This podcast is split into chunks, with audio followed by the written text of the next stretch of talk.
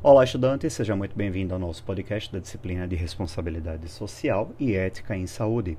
Como já foi possível você notar, a responsabilidade social empresarial é uma função de gestão das organizações no contexto de vida pública, ou seja, as empresas, mesmo que privadas, têm um papel dentro da sociedade e, ao desenvolverem suas atividades, interferem nos hábitos estilos de vida, crenças, culturas de uma sociedade. Então, onde é o limite entre a atuação das empresas e a sociedade, por exemplo? Aqui nós iremos conversar um pouco mais sobre isso, destacando o conjunto de dimensões entre as organizações e a sociedade. Vamos lá? Começando pela dimensão legal.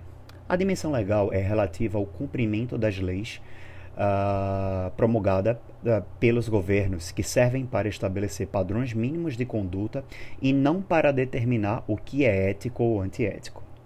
A dimensão ética a dimensão ética é a conduta ética da empresa, refere-se ao que é certo ou errado, aceitável ou não.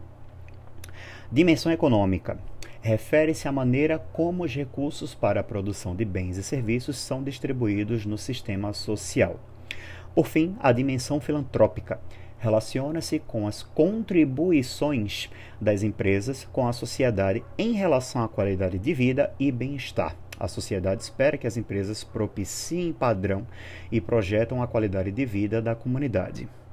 Espero que essas informações chaves agreguem ao seu estudo. Muito obrigado e até a próxima.